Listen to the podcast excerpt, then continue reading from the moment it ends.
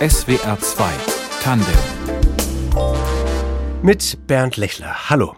Vier Gletscher gibt es in Deutschland. Vor ein paar Wochen waren es noch fünf, aber dann wurde dem südlichen Schneeferner in den bayerischen Alpen der Gletscherstatus aberkannt. Zu dünn, zu unbeweglich. Geht das jetzt so weiter? Wie wichtig sind Gletscher für uns und für die Natur? Und wie gut sind die überhaupt erforscht? Und wie erforscht man sie? Das alles kann kaum jemand besser beantworten als Andrea Fischer. Sie ist Glaziologin, also Gletscherforscherin am Institut für interdisziplinäre Gebirgsforschung der Österreichischen Akademie der Wissenschaften in Innsbruck. Als Forscherin war sie übrigens auch schon Österreicherin des Jahres. Hallo nach Innsbruck, Frau Fischer. Hallo, guten Tag. Haben Sie einen Lieblingsgletscher und wenn ja, wie geht's dem? Ich habe einen Lieblingsgletscher, der befindet sich in der österreichischen Silvretta im äh, Gebiet der Sektion Schwaben in der Nähe der Jamtalhütte. Und das ist einer der Gletscher, die am schnellsten verschwinden von den großen Gletschern. Es ist einer der 30 größten Gletscher Österreichs. Wir haben ja etwa 900 davon, nicht nur äh, vier oder fünf wie hm. unsere nördlichen Nachbarn. Und äh, der Jamtalferner wird zunehmend dünner, löst sich in einzelne Teile auf und ist optisch schon sehr, sehr dunkel geworden. Dieses gleißende Weiß, das wir noch vor wenigen Jahren dort betrachten konnten, äh, gehört der Vergangenheit an. Das ist für uns Forscher sehr spannend zu beobachten, wie schnell es geht, bis ein Gletscher diesen Status erreicht, wo man ihn als verschwunden bezeichnet und äh, das sind Vorgänge, die vor uns noch nie jemand beobachten konnte. Sie haben sich dem Thema vor gut 20 Jahren zugewandt. Wie viele Gletscher gab es damals in, sagen wir, Europa und wie ist die Situation heute? Ja, das wird von Land zu Land etwas unterschiedlich gehandhabt. Äh, wann man Gletscher streicht. Vor 20 Jahren, als ich äh, begonnen habe mit der Gletscherforschung, waren die Gletscher noch nicht allzu lange entfernt vom letzten Vorstoß der 1980er Jahre. Damals ging es ihnen noch recht gut. 2003 war das erste Jahr mit extrem großer Schmelze. Ich habe also begonnen mit der Gletscherforschung im ersten Jahr eigentlich, in dem so äh, riesige Mengen Eis abgeschmolzen mhm. sind. Und seitdem beobachte ich, wie es mit den Gletschern bergab geht, wie sie an Masse verlieren. Und das ist äh, für mich natürlich äh, beeindruckend, spannend, äh, sind sehr, sehr große Änderungen im Gebirgssystem. Unser Gast in SWR 2 Tandem ist die österreichische Glaziologin Andrea Fischer, die uns erklären kann, welche Entwicklung da klimabedingt gerade stattfindet, welche Folgen das haben wird und auch wie man es erforscht. Aber weil die Sendung sich ja in erster Linie an komplette Nicht-Glaziologen wendet, Frau Fischer, frage ich Sie jetzt zuerst mal, was ist genau ein Gletscher? Ein Gletscher ist definiert als Massen von Schnee, Firn und Eis, wobei Firn mehrjähriger Schnee ist und äh, dieser Schnee kann sich über etwa 30 Jahre so stark verdichten, dass er zu Eis wird. In diesem Eis sind Luftbläschen eingeschlossen und es ist deformierbar, das heißt verformbar und unter dem Einfluss der Schwerkraft fließen Gletscher talwärts. Also dieses Fließen des Eises ist ein wichtiger Aspekt bei Gletschern, auch dass es ein Abflusssystem gibt. Wir haben ja große Mengen Schmelzwasser, die hier produziert werden. Die müssen nach unten fließen und alle diese Dinge muss ein Gletscher haben, um als Gletscher bezeichnet zu sein. Jetzt haben wir viele Gletscher, die äh, keinen Firn mehr haben, die sehr klein sind, die sich nicht mehr bewegen, diese bezeichnet man als Toteis. Toteis, das klingt ja schon äh, tragisch. Wir kommen noch auf die Gründe. Ich, ich dachte noch, das Thema ist tatsächlich eines der wenigen, die mir aus dem Erdkundeunterricht im Gedächtnis geblieben sind, weil wir da diese Zeichnungen machen mussten und meine Kinder später dann auch wieder so mit Grundmoräne und Endmoräne. Und ich fand damals schon beeindruckend, dass so eine Endmoräne eine ganze Landschaft sein kann. Von daher, wie groß sind diese Gletscher, von denen wir reden? Die Gletscher heute sind sehr klein. In Österreich haben wir nur etwa 500 Quadratkilometer. Aber, wie Sie richtig sagen, die Zeichnungen, die Sie machen mussten von den großen Alpengletschern, die bis nach Bayern hineinreichten, die den Chiemsee ausfüllten, die auf der anderen Seite der Alpen den Gardasee ausfüllten. Diese großen Alpengletscher zum, zur letzten Eiszeit haben äh, zur Entdeckung des dynamischen äh, Klimabegriffs geführt. Also nur durch diese Moränenreste, die Sie damals im Unterricht zeichnen mussten, wissen wir, dass das Klima veränderlich ist.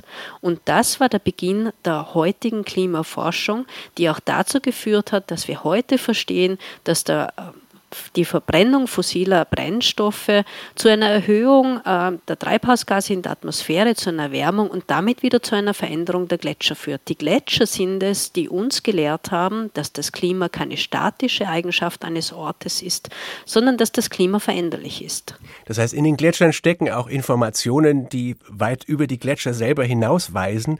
Aber lassen Sie uns erstmal noch direkt bei den Gletschern bleiben. Sie haben gerade schon angedeutet, dass es ein, eine dynamische Sache ist, dass die sich bewegen, dass da was passiert. Können Sie das kurz zusammengefasst erklären, was so übers Jahr in so einem Gletscher und um ihn herum alles geschieht?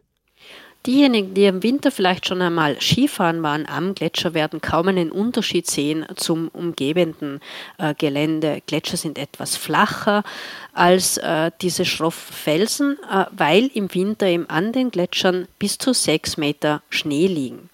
Äh, erst im Juli, August und September geht dieser Schnee weg und lässt äh, das Eis äh, sichtbar werden, das sich unter dem Schnee befindet.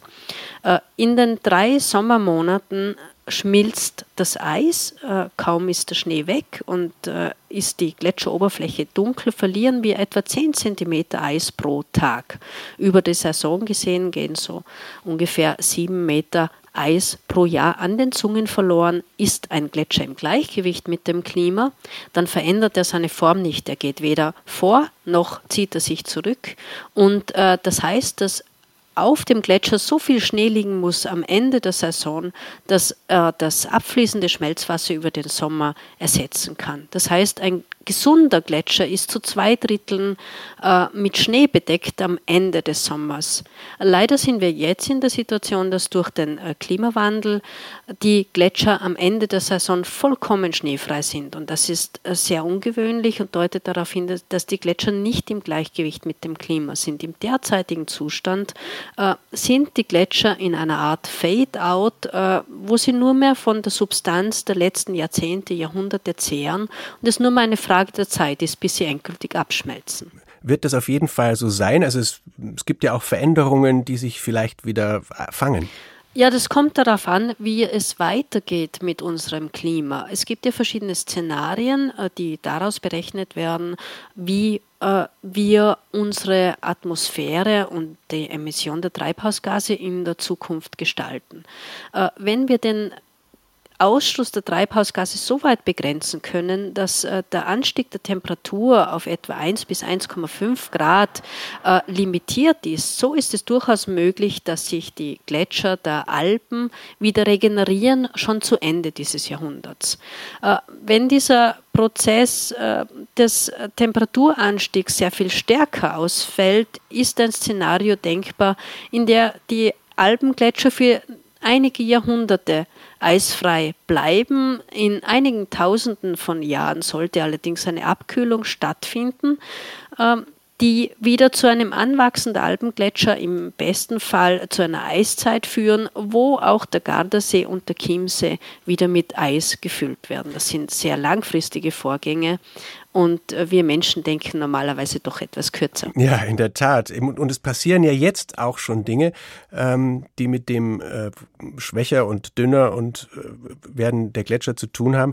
Diesen Sommer gab es in den Dolomiten einen Gletschersturz am Berg Marmolata. Da löste sich ein riesiger Eisbrocken und tötete elf Bergsteiger, acht wurden verletzt. Was ist da passiert? Was genau an der Marmolato passiert ist, wird man wahrscheinlich nie mit Sicherheit klären können, weil ja die äh, Eisreste, in denen sich die Vorgänge abgespielt haben, nicht mehr vorhanden sind. Mhm. Denkbar sind verschiedene Prozesse, entweder dass sich eine Wasserblase im Eis gebildet hat, die dann zu einem Zerplatzen der, des Gletschers geführt hat, oder auch, ähm, dass Schmelzwasser unter das Eis eingedrungen ist und das ins Rutschen gekommen ist. Es gibt hier verschiedene Prozesse, die im Zuge dieser sehr starken Schmelzvorgänge passieren können und wir hoffen, dass sie in Zukunft im Alpenraum nicht mehr werden.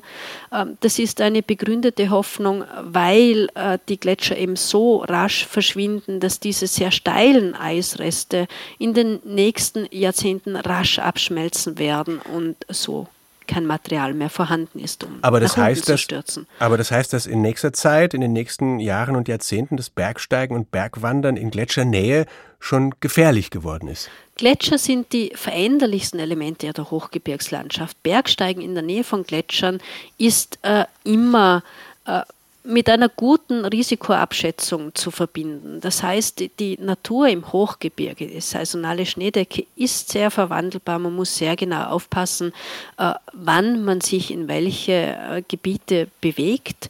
Und äh, ein gewisses Restrisiko wird immer vorhanden sein. die Gletscher waren auch schon früher gefährlich, auch Lawinenereignisse sind ja immer wieder zu verzeichnen. Und hier muss man sich sehr gut wappnen. Es gibt aber genügend Routen, die noch als äh, sicher zu bezeichnen sind. Wir sprechen mit der Glaziologin Andrea Fischer aus Innsbruck über ihr Fachgebiet, die Gletscher. Wenn man Ihren Wikipedia-Eintrag aufruft, Frau Fischer, da sieht man ein Foto von Ihnen so auf Skiern im Gebirge, umgeben von diversen Gerätschaften, da ist ein dickes Kabel. Und drunter steht Andrea Fischer bei Eisdickenmessungen. Wie misst man Eisdicken? Das funktioniert mit Radar, also Mikrowellen kennt jeder aus dem Alltag. Äh, wir verwenden eine äh, andere Wellenlänge, als Sie in Ihrem Mikrowellenherd äh, zu Hause verwenden. Damit können wir Strahlen an den Gletscheruntergrund senden. Die kommen wieder zurück und aus der Laufzeit können wir berechnen, wie dick das Eis ist. Eine wunderbare Arbeit im Hochgebirge mit Skiern, wie Sie gesagt haben. Wir haben 70 österreichische Gletscher bis jetzt vermessen.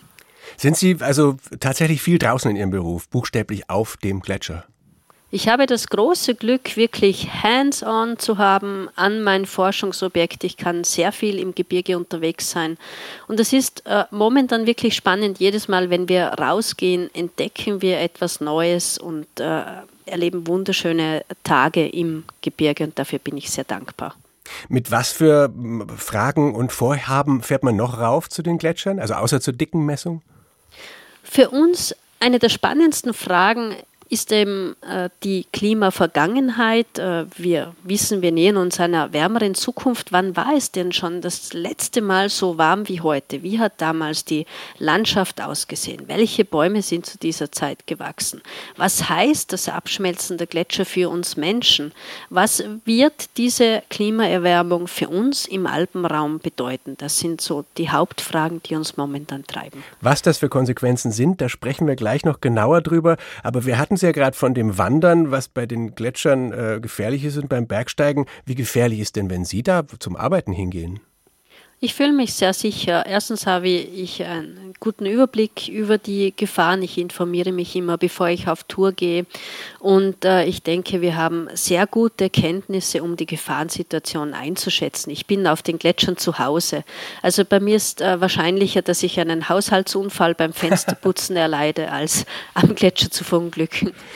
Und, und wenn Sie rausgehen zum Gletscher, wo genau am Gletscher gehen Sie dahin? Also die meisten von uns kennen ja höchstens ein Gletscher-Skigebiet, Sie haben es schon gesagt, und da nimmt man den als solchen gar nicht wirklich wahr. Der ist halt irgendwo unterm Schnee. Aber wie nah oder wo sind Sie dran? Ich bin eigentlich überall, äh, von der Gletscherzunge, wo wir die größten Änderungen äh, beobachten können, bis oben an den Gipfeln, wo wir die Eisbohrkerne bohren. Und ich muss sagen, mir ist beides äh, gleich lieb. Ich freue mich an jeder Pflanze auch, die im Gletschervorfeld wächst, ebenso wie an einem Eisbohrkern bei wunderbarer Fernsicht in die Dolomiten an den höchsten Spitzen unserer Alpengipfel. Eisbohrkerne, schon wieder so ein Stichwort. Was, was, was hat es mit denen auf sich? Eisbaukerne sind unser Fenster in die Klimavergangenheit. Sie reichen bis etwa 6000 Jahre zurück. Und man kann eine Unzahl von verschiedenen Dingen aus ihnen ablesen, zum Beispiel wann die Menschen Brand gerodet haben, wann Wälder niedergebrannt sind, wann äh, Südföhnereignisse waren in den letzten Jahrtausenden, wann wie viel Schnee gefallen ist. Und wir hoffen aus ihnen auch weitere Informationen lesen zu können, nicht nur wann Menschen Bergbau äh, betrieben haben, sondern auch wann es zum Beispiel Starkniederschlag gab in den letzten 6000 Jahren. Das heißt, wenn die Gletscher verschwinden, dann verschwindet auch ein ganz großer Wissensschatz über eine ganze Menge von Dingen.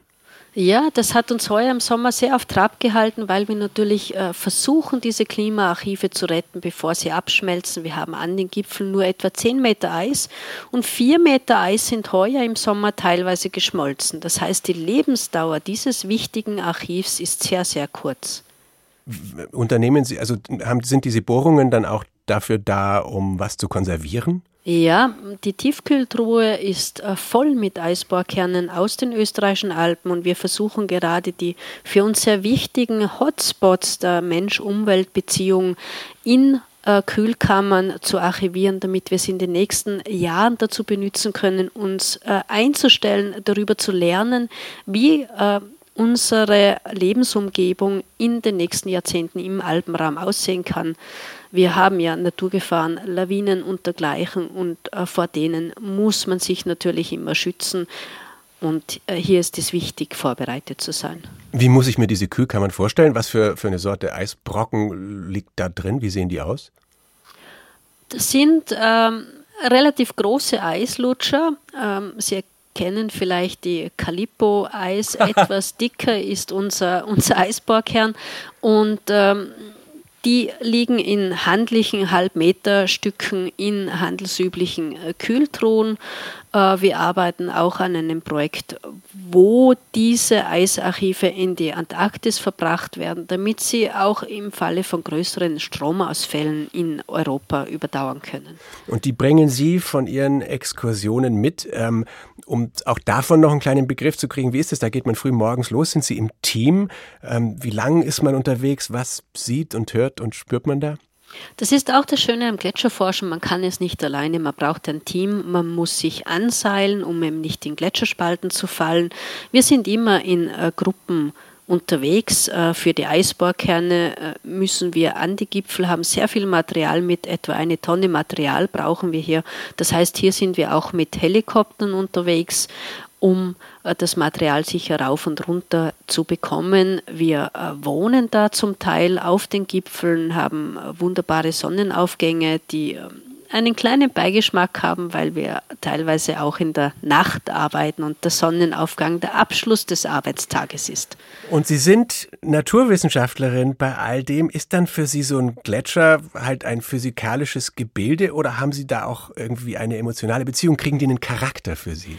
Naturwissenschaftler sind natürlich im Nebenberuf auch Menschen und haben Emotionen und Eindrücke. Und ich habe schon äh, sehr persönliche Bezüge zu Gletschern, einfach weil man dort immer wieder tolle Dinge erleben kann. Und natürlich hat man zu fast allen Gletschern Erinnerungen und dadurch auch eine gewisse Art von Naheverhältnis. Und es berührt mich zutiefst, wenn ich von äh, Österreicherinnen und Österreichern, die ja sehr an ihrem größten Gletscher der Pasterze hängen, immer wieder höre, dass sie zu Tränen gerührt sind, wenn sie den Gletscher ihrer Jugend besuchen äh, und äh, dort äh, einen sehr verschrumpelten Eiszwerg anstatt eines Eisriesen vorfinden. Äh, ich bin Gott sei Dank noch so jung, dass ich äh, noch nicht in dieser Lage bin, aber ich kann mir gut vorstellen, dass ich äh, mit 70 oder 80 Jahren dann, wenn ich die ehemaligen Gletscher betrachte, auch quasi auf mein Leben zurückschaue. Hm. Und das umfasst nicht nur die äh, österreichischen oder deutschen oder Alpengletscher. Ihr Institut liegt in Innsbruck, aber Sie haben auch schon auf anderen Kontinenten geforscht. Welche Expedition war besonders? Worum ging es da? Expeditionen sind immer besonders, weil man sich ja nicht im luftleeren Raum bewegt, sondern in einer Kultur, in einer Lebensumwelt. Und ich muss sagen, dass die Reisen nach Afrika für mich sehr beeindruckend waren, weil die Art zu denken dort äh, sehr äh, unterschiedlich ist von unserer sehr äh, rationalen europäischen äh, Struktur, die wir gewohnt sind vorzufinden. Das geht damit los, dass wenn man äh, abmacht, um 7 Uhr loszugehen, dass diese 7 Uhr äh, kann auch 11 Uhr sein und dergleichen. Äh, ganz anders äh, die Situation in Zentralasien etwa, wo man diese unendlichen Weiten auch vorfindet in den Hochgebirgen, in den Hochplateaus. Und so ist äh, jede Expedition für sich immer herausfordernd, aber immer auch sehr lohnend, lehrreich und spannend. Und Gletscher gibt es da überall? Äh, Gletscher gibt es an mehr Orten, als man vermuten könnte. Ich glaube, die meisten wissen, dass es eine Eiskappe am Kilimanjaro gibt, aber es gibt ja auch äh, Gletscher, wenn wir jetzt nach Europa schauen, äh, in Spanien, äh, in der Nähe von Rom oder auch äh, einzelne Perennial Icefields in Marokko. Andrea Fischer ist unser Gast in SWR 2 Tandem. Sie forscht am Institut für interdisziplinäre Gebirgsforschung der Österreichischen Akademie der Wissenschaften in Innsbruck, vor allem über Gletscher. Und die sind, wie wir wissen, weltweit vom Klimawandel bedroht. Erst Ende September, ich habe es eingangs gesagt, hat der südliche Schneeferner in den Bayerischen Alpen seinen Status als Gletscher verloren, weil er sich nicht mehr bewegt und weil er teils keine zwei Meter mehr dick ist. Und damit gibt es in Deutschland nicht mehr fünf, sondern nur noch vier Gletscher. Bei Ihnen sind es noch ein paar hundert in Österreich, Frau Fischer. Wenn Sie auf Ihren Exkursionen unterwegs sind, erleben Sie dann auch zunehmend ungute Überraschungen oder machen unerwartete Beobachtungen, die nichts Gutes verheißen? Naja, für uns sind unerwartete Überraschungen in erster Linie immer spannend. Äh, wir wissen, die Gletscher gehen so stark zurück, dass wir äh, mit Überraschungen rechnen müssen. Und das macht es auch spannend. Ich bin heuer im äh, Frühsommer zum Beispiel, als absehbar war, dass wir eine sehr extreme Schmelzsituation bekommen werden, äh, die Gletscher überflogen und habe mir wirklich Stellen gesucht, an denen ich Überraschungen erwarte. Und äh, das Schöne daran war, dass alle diese Stellen, die ich als sehr prekär eingestuft hatte, am Ende des Sommers noch an Ort und Stelle waren. Natürlich gibt es äh, dort und da äh, Einbruchstrichter etwa, Massenbewegungen, ähm, die schon zu sehr großen Änderungen an diesen Gletschern führen, aber die gute Nachricht ist, dass der Großteil sehr stabil ist. Wir suchen also die Überraschung. Bei der Eisschmelze in Grönland zum Beispiel habe ich gelesen, ist ja eines der Probleme, dass wenn der Schnee obendrauf fehlt, das freigelegte dunklere Eis weniger Sonnenlicht reflektiert und dann schmilzt das alles noch schneller. Also da ist eine eingebaute Beschleunigung drin. Ist das in den Alpen auch so? Ja, das ist in den Alpen auch so und vielleicht noch stärker als in Grönland, weil wir äh, schon in den letzten 20 Jahren eine starke Ausdünnung gehabt haben. Die Rückkopplungsprozesse, wie das dunkle Eis, das Sie angesprochen haben, oder auch diese Hohlraumbildung in den Gletschern, trifft so schon auf eine sehr geschwächte Struktur. Die Gletscher haben schon 20 Jahre gelitten und diese Rückkopplungsmechanismen geben ihnen vielfach einfach den Rest äh, und führen zu sehr großflächigen zerfällen. Davon ist Grönland Gott sei Dank noch einige Jahrzehnte entfernt. Diese Hohlräume, von denen Sie sprechen, die, die sind auch gefährlich, glaube ich. Ne? Dadurch kommt dann was in, in Bewegung. Ja, man kann diese Hohlräume von der Oberfläche her, also wenn man als Wanderer, Bergsteiger drüber geht, äh, nur sehr schwer oder gar nicht erkennen. Das macht sie in gewisser Weise heimtückisch und äh, man muss hier daran arbeiten, mit diesen Bereichen sorgfältig umzugehen. Die gute Nachricht ist, dass die gefährdeten Strukturen hier in den nächsten Jahren wahrscheinlich vollständig abschmelzen werden und wir dann wieder zu einer stabileren Situation kommen. Im Vergleich zum arktischen Eis, ähm, das wir ansprachen, sind die Alpengletscher natürlich relativ winzig, glaube ich, oder jedenfalls sehr viel kleiner. Haben die trotzdem eine Relevanz fürs Weltklima? Und also, dass der Meeresspiegel steigt, ist eine Gefahr, wenn, wenn das Grönlandeis schmilzt. Wie ist das mit dem Alpeneis? Das Eis der Alpen ist äh, im globalen Vergleich tatsächlich vernachlässigbar wenig. Äh, wo die Alpengletscher aber eine Rolle spielen für die internationale Klima- und Gletscherforschung, ist diese große Datenmenge und die langen Zeitreihen, die wir für die Alpengletscher haben. Wir können an den Alpengletschern lernen, äh, Modelle äh, zu generieren, die uns auf den größeren Eisflächen der Erde helfen, vorauszusagen, wie schnell sie abschmelzen und wie viel sie zum Meeres Meeresspiegelanstieg beitragen. Das heißt, auch wenn die Alpengletscher zum Meeresspiegel nur sehr wenig beitragen, äh, haben wir doch äh, ganz gute Datenreihen, an denen wir lernen können, wie sich Gletscher insgesamt verhalten. Und natürlich sind die Alpengletscher ganz vorne mit dabei, wenn es ums Verschwinden geht. Und was sind, wenn sie weniger werden, die Auswirkungen für die Alpen selbst? Also ich habe gelesen, in der Schweiz, im Wallis, da haben die Leute vor 200 Jahren noch gebetet, dass der Aletsch-Gletscher nicht weiter voranschreitet. Und heute beten sie, dass er nicht völlig wegtaut. Ja, diese Bittprozessionen zu den Gletschern haben etwas verspätet Wirkung gezeigt. Mhm. Äh, was heißt das nun, wenn die Gletscher verschwinden? Äh, für uns ändert sich im Nahbereich des Gletschers das, äh, der Wasserhaushalt. Äh, es kommt zu einer Verschiebung der Abflüsse. Im Sommer wird es etwas trockener werden, aber wir haben das große Glück im Alpenraum, und das ist nicht in allen Regionen der Erde so, dass wir im Sommer, wenn wir auch die trockenste äh, Zeit haben oder die heißeste Zeit, ein sehr gutes Niederschlagsdargebot Angebot haben. Bei uns fallen die Hauptniederschläge im Sommer. Das ist in den äh, anderen Regionen äh, der Erde, zum Beispiel im trockenen Teil Indiens, in Ladakh oder in den Anden, nicht so. Dort äh, haben die Menschen tatsächlich ein Problem mit der Wasserversorgung, vor allem für die Landwirtschaft, wenn die Gletscher verschwinden. In den Alpen ändert sich das Landschaftsbild, die Pflanzen wachsen sehr schnell nach oben, erobern sich dieses Terrain, das früher eisbedeckt war, zurück. Und äh, so bekommen wir eine sehr andere, aber funktionierende Landschaft. Es wird, glaube ich, hunderte von neuen Seen geben, ne? Ist auch schön. Wir werden sehr viele neue Seen bekommen im Hochgebirge, äh, die auch äh, mit Bäumen um grenzt sind. Die Waldgrenze steigt sehr rasch an. Wir bekommen äh, geschlossene Rasen, wo heute noch äh, die Eisflächen äh, vor sich hinschmelzen. Und ich glaube, das kann eine wunderbare Landschaft werden. Heißt das, dass es bei diesen klimaschädlichen Veränderungen auch äh, Nebeneffekte gibt, die dann wieder besser sind, wenn zum Beispiel mehr Bäume da stehen? Jede Veränderung birgt äh, Chancen und Risiken. Äh, für die Gletscher selbst, äh, für die heute vergletscherten Gebiete ist äh, der Klimawandel nicht unbedingt ein Risiko. Die Risiken des Klimawandels liegen woanders, etwa in diesen vermehrten Starkniederschlägen oder äh, für andere Regionen der Erde, die eben unter Wasserknappheit äh, leiden werden. Das heißt, wir können heute an den Alpengletschern deutlich sehen, dass es den Klimawandel gibt, aber die Alpengletscher sind nicht die schlimmsten Folgen. Die schlimmsten Folgen sind für uns heute noch nicht so gut sichtbar. Aber an den Gletschern können wir lernen, es gibt diesen Klimawandel und es gibt andere Folgen, die für uns sehr äh, tragisch werden können. Und trotzdem wollen Sie natürlich, dass die Gletscher möglichst nicht verschwinden. Gehört dann zu Ihrer Arbeit äh, vor allem oder ausschließlich das Dokumentieren und Analysieren oder suchen Sie auch mit, nach Methoden, mit denen man das Verschwinden der Gletscher bremsen könnte?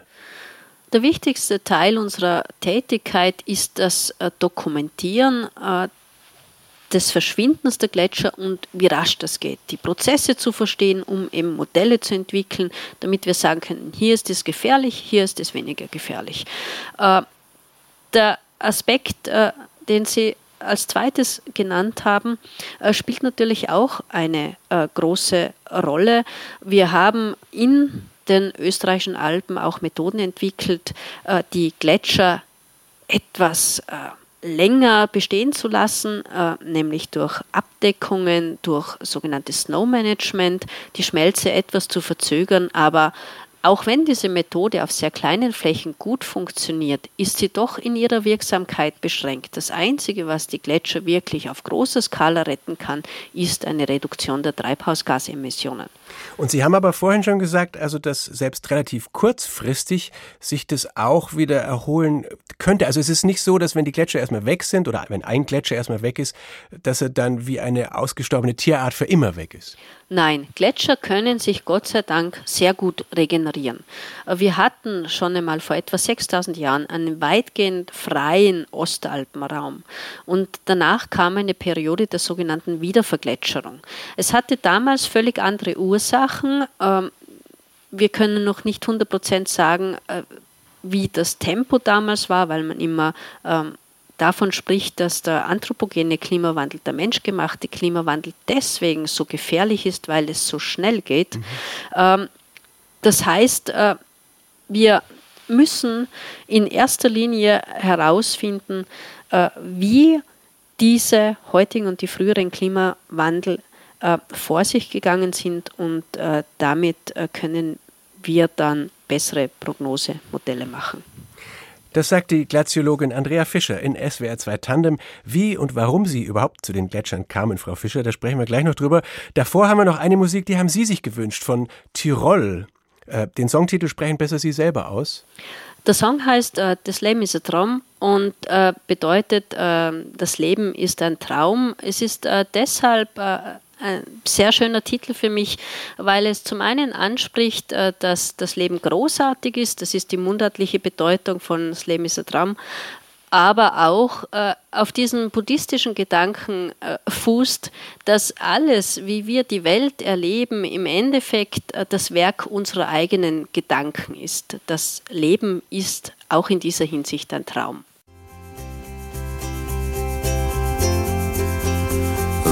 Das glaubst du auch nicht. Das Leben ist der Traum.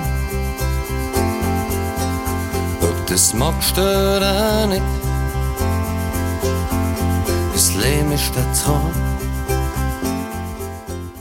SWR 2 Tandem heute mit Andrea Fischer, Glaziologin aus Innsbruck. Von dort ist sie uns auch zugeschaltet. Und man merkt ja schon, Frau Fischer, dass Sie eine innige und lang gewachsene Beziehung zu den Gletschern haben. Wie kamen Sie dann zur Gletscherforschung? Also eher zufällig oder haben die Sie immer angezogen? als Physiker habe ich bemerkt, dass äh, andere Studienrichtungen Exkursionen machen. Das habe ich ein gewisses Manko gesehen, weil man ja als Physiker keine Exkursion ins Atom oder ähnliches machen kann.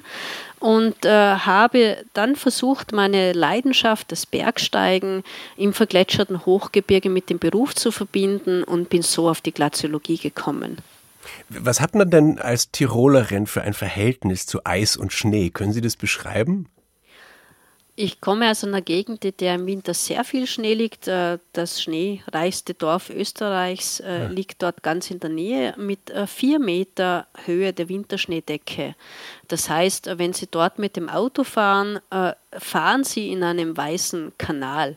Und ähm, da liegt einen diese Welt von Schnee und Eis schon sehr nahe. Fahren Sie im Sommer trotzdem auch gerne mal ans Meer oder höchstens ans Eismeer? Ich fahre sehr gern ans Meer, weil mir natürlich bewusst ist, dass dort die Gletscher auch hinfahren. Wir verbringen den Sommer dort gemeinsam. Wie meinen Sie das, die Gletscher fahren auch ans Meer? Im Zuge des globalen Wasserkreislaufes äh, fließt ja das Schmelzwasser, das ich oben beim Abschmelzen beachte, in die Meere, ins Mittelmeer oder in die Nordsee oder auch äh, ins Schwarze Meer. Äh, unsere Flüsse bringen das Gletscherwasser zum Meer hin und von dort kommt auch der Niederschlag zu unseren Gletschern hin, der dort für neuen Schnee sorgt. Und wenn Sie dann wieder in Innsbruck sind, stelle ich mir vor, es ist ein sehr vielfältiger Beruf, so zwischen Büro und Labor und Hochgebirge. Was machen Sie am liebsten? Ich bin eigentlich am liebsten draußen äh, unterwegs, weil man dort am meisten sieht und am meisten lernt. Ich bin also kein Wissenschaftler, der nur vor dem Rechner sitzt, weil mein Rechner produziert leider nur Dinge, die ich ihm sage. Ich kann aus dem Rechner nichts lernen in dem Sinn. Es macht mir aber große Freude, dann die Forschungsergebnisse von draußen mitzubringen und im Büro aufzubereiten, äh, so dass auch andere, die nicht äh, die Möglichkeit haben, so viel draußen zu sein, äh, von diesen Messungen profitieren können. Was haben Sie da zum Beispiel für, für Daten mitgebracht in den letzten Wochen, mit denen Sie gerade befasst sind? Was mich am meisten gefreut hat in den letzten Wochen waren eben Eisreste, die wir gerettet haben. Wir haben äh, Eis aus Blockgletschern bergen können. Das ist eine Rarität. Das ist Eis, das äh, wahrscheinlich Zehntausende von Jahren alt ist. Ähm, da bin ich gerade dabei, ähm, das herzurichten, für die Datierung auszuschicken. Äh, wir haben auch eine kleine Gemse gefunden auf dem Gipfel der Weißseespitze ähm, wo wir weiter untersuchen wollen, was denn diese äh, Gemse, die äh, dort oben verstorben ist, wie die zu Tode gekommen ist, wie viel Eis dort abgeschmolzen ist seither. Und das sind immer wieder sehr spannende Funde. Und natürlich die Abschmelzmengen des heurigen Sommers äh, zu vergleichen mit den übrigen Jahren, festzustellen, wir haben heuer im Sommer die vierfache Schmelze gehabt. Sich zu überlegen, wie schnell geht das denn, ähm, bis die Gletscher unter diesen Umständen verschwunden sind, ist auch eine spannende Sache, weil sich das alles in einem Zeitrahmen abspielt, den ich ähm, so Gott will, noch erleben werde. Das heißt, man merkt schon, dass im Zuge des Klimawandels dieses Abschmelzen der Gletscher sich als Thema für die Glaziologie äh, immer stärker in den Vordergrund schiebt, aber man hört auch, dass Sie da eine ganze Menge ganz andere Fragen noch untersuchen. Was für, für Fragestellungen haben Sie denn geleitet so im Lauf Ihres Berufslebens oder am Anfang? Was hat Sie am meisten interessiert? Ich komme ja eigentlich äh, von der Satellitenfernerkundung. Äh, das Beobachten der Erde von oben in einem globalen Zusammenhang ist etwas sehr Spannendes. Was mich in den letzten Jahren aber immer mehr gefesselt hat, ist äh, diese eher kleinskalige Untersuchung, wie die Dinge miteinander zusammenhängen. Diese großen Fragen der Ökosysteme, welcher Teil beeinflusst welchen anderen Teil wie, wo sind denn die Kipppunkte der Systeme, was verträgt ein System noch, wo kommt es ins Straucheln, äh, wann kann sich ein System noch quasi restituieren? Oder äh, was sind äh, sogenannte Tipping Points, Kipppunkte, die ein System ins Trudeln bringen. Das sind so die großen Fragen, die wir uns am Institut für interdisziplinäre Gebirgsforschung in äh, Teams äh, mit verschiedenen Fachrichtungen stellen, äh, wo wir wirklich versuchen, diese sehr schmalen Fragestellungen, in denen sich die heutige Wissenschaft oft äh, bewegt, die sehr fachspezifisch sind, etwas zu öffnen und etwas mehr in die wirklich ganz praktische Lebenswelt äh, einzudringen und eine etwas universellere Wissenschaft wieder neu zu erfinden, nachdem diese in den letzten 200 Jahren immer mehr in eine Spezialisierung gegangen ist. Und hatten Sie da in der letzten Zeit äh, irgendwelche Durchbrüche oder so Heureka-Momente? Wir hatten Durchbrüche nicht nur was äh, diese spezialisierte Klimaforschung betrifft, etwa dass wir zusammen mit den Kollegen der Universität Heidelberg Datierungsmethoden äh, ausprobiert und entwickelt haben, äh, sondern wir kommen auch ein Stück vorwärts in diesem Verständnis äh, lokaler Klimaänderungen, dass wir wirklich in der Lage sind, die Reaktionen des Menschen auf Klimaänderungen zu studieren, zum Beispiel in den Eisbohrkernen oder auch äh, in der Zusammenarbeit mit Spezialisten für Pollenanalysen, dass man sieht, oh, hier ist es kälter geworden und dann gab es folgende Änderungen in der Weidewirtschaft oder im Ackerbau. Das sind, glaube ich, ganz, ganz wichtige Fragestellungen, äh, weil wir uns ja überlegen, wie äh, wird sich die Klimaänderung auswirken und wie können wir unsere, unseren Lebensraum so gestalten, dass er möglichst resilient, möglichst widerstandsfähig ist gegenüber äh, kommenden Änderungen. Haben Sie denn das Gefühl, dass wir als Gesellschaft insgesamt uns ein bisschen mehr mit Naturwissenschaft, mit Physik beschäftigen sollten und dann etwas vorausschauender wären?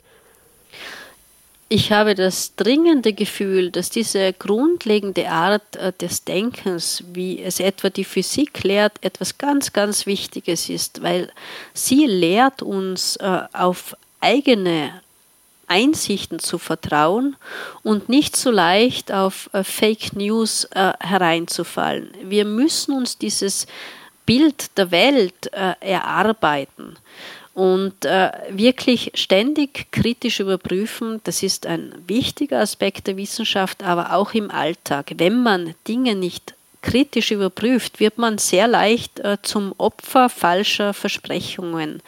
Äh, die Prognosefähigkeit, also Entwicklung von Szenarien, was passiert, wenn ich heute welche Aktion setze, ist äh, für die persönliche Planung essentiell für eine vorausschauende Planung, die äh, dem ethischen Imperativ Heinz von Försters etwa folgt, unter vielen verschiedenen Ethiken, handle so, dass die Anzahl der Möglichkeiten größer wird und nicht kleiner.